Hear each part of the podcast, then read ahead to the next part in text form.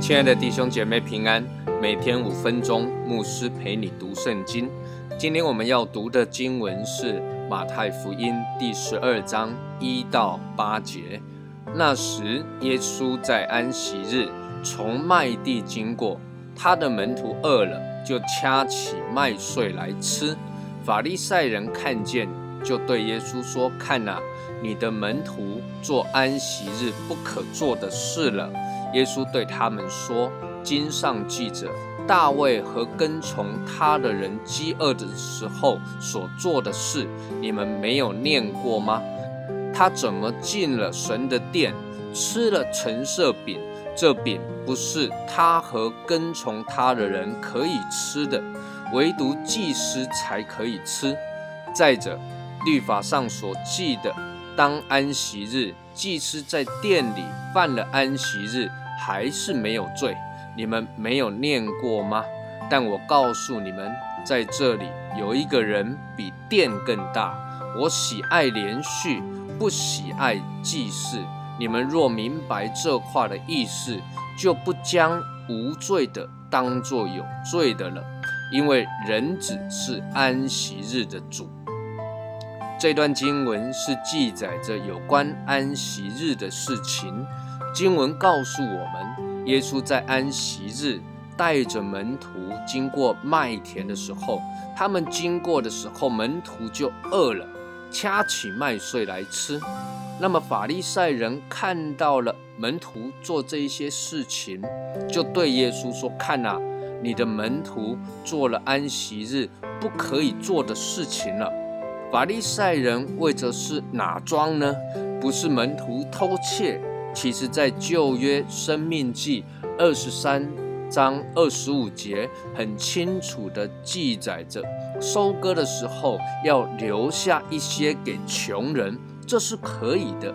就好像路德记，路德去捡波阿斯的麦田是一样的，这是没有犯罪的，也不是律法所禁止的，更不是偷窃。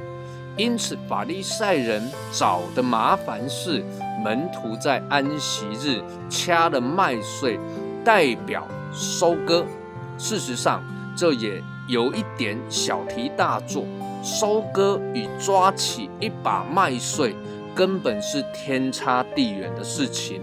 但这对法利赛人来说，已经是非常的受不了了。那么，耶稣的回应非常的有力量。